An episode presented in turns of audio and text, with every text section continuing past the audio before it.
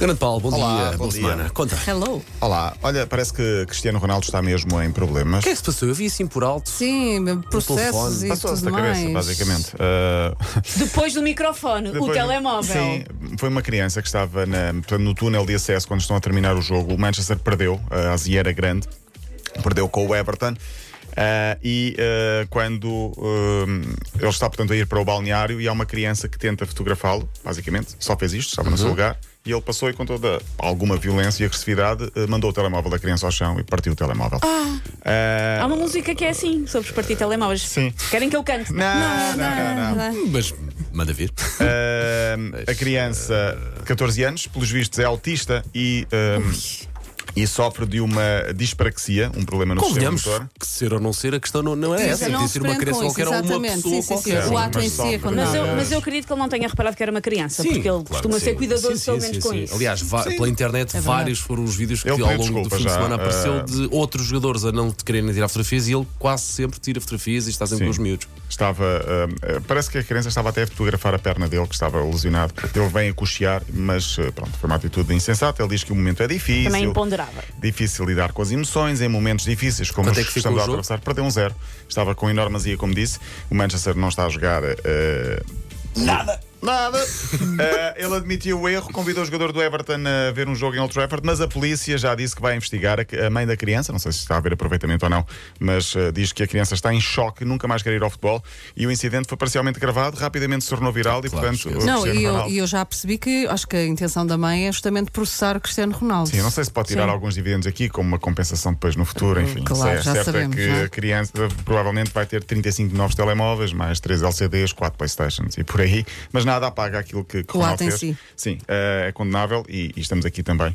Ahm, mas todos nós nos passamos, atenção, ninguém aqui é perfeito. Às vezes no trânsito temos atitudes que depois vamos ver a, con- a frio e pensamos, porquê é que eu fui gritar E com recentemente eh, tem sabido Aconteceu? essas situações pontuais em que as, pessoas- as pessoas passam. Sim, eh, e eu acho que as pessoas estão a perder um bocadinho a noção. Eu acho que é um bocadinho a pandemia, a Tudo, guerra sim. e tudo mais. As pessoas estão num- numa as frequência fervem- diferente. fervem por pouca água agora. Exatamente. Olha, o outro que se passou foi um tenista francês de 15 anos, Michael Coam, penso que é assim, perdeu um jogo de ténis oficial, foi à rede cumprimentar o adversário e no momento em que cumprimenta o adversário, deu uma do Will Smith, puxou o lá atrás e mandou-lhe uma, uh, isso, como é que se diz? Lambada, é isso, é esse o termo técnico. Agrediu o ganês Rafael Niakha, que estava completamente desprevenido da situação, foi cumprimentá-lo normal e saiu uma bela uh, E culatra no atrás. ténis, uma pessoa não está habituada a ver esse tipo de confrontos, não é? Sim, mas, uh, Sim, mas é, menos, muito 15 menos, anos, tem muito que ser menos. sim, sim. É a adolescência. É, a adolescência. Uh, neste fim de semana foi o primeiro jogo do Shakhtar Donetsk, o clube uh, ucraniano. Primeira vez de uma equipa ucraniana a jogar depois da invasão, de sénior, tirando, claro, os Sim. miúdos que jogaram contra o Sporting. Este foi um jogo particular, foi na Grécia, com o Olympiacos. Um 11 só com ucranianos e com as camisolas, em vez de ter o nome dos jogadores, tinha os nomes das cidades que estão a ser ainda completamente devastadas. Havia o Mariupol, o Odessa, o Irpin, Kers- Kherson, enfim, vários. Nas bancadas, e este é um momento forte, peluches que simbolizavam as crianças todas que estão a morrer na, na Ucrânia, ah, no lugar das, eh, dos adeptos. Uma atriz e cantora ucraniana a cantar o hino, as duas equipas com mensagens de paz. O resultado foi o que menos interessou.